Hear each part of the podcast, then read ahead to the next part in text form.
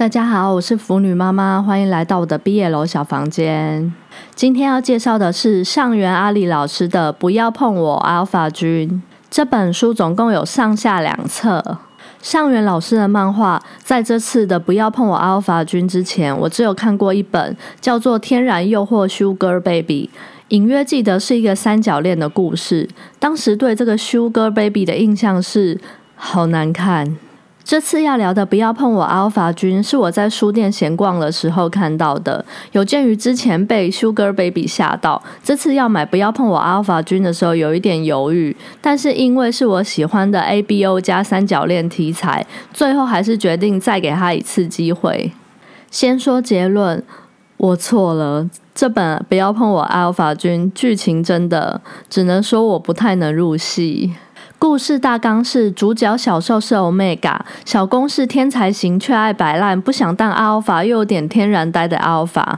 故事开始于小受明明是 Omega，却在发情期偷偷潜入小公所就读的贵族学校偷香烟。光看到这里，腐女妈妈我已经在翻白眼了，但还是耐着性子继续看。想当然尔，两人就滚起了床单。此时小受还大叫：“不，我们好不容易才成为朋友，不要输给本能啊！”看到这，我又翻了白眼，想说你们不是才刚见面，什么时候变成好朋友了？这样的转换太牵强了吧？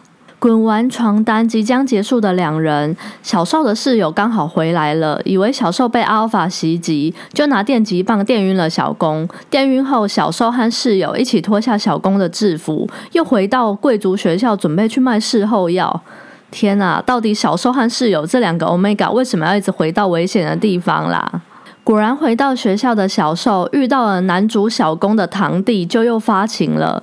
但是照故事的设定，刚和男主做完应该不会发情哦。原来小受和男主堂弟是灵魂伴侣，所以又再次发情，和男主小公的堂弟在学校屋顶又坐了起来。看到这，我真的已经快看不下去了。但是这个故事有上下两集，我才看了一半啊。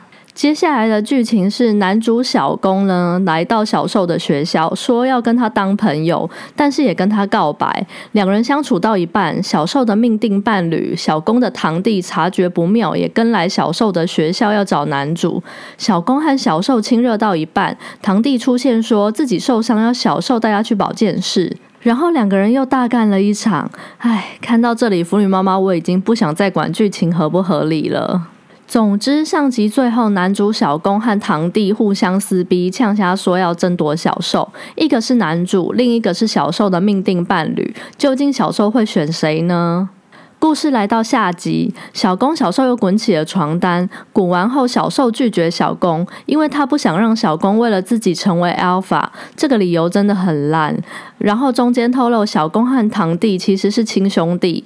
这个桥段也不影响剧情走向，不知道为什么要插入这段。最后，男主小公出国念书，还开发了新药，能让 Omega 像贝塔一样生活。两人重逢后又滚起了床单，故事结束。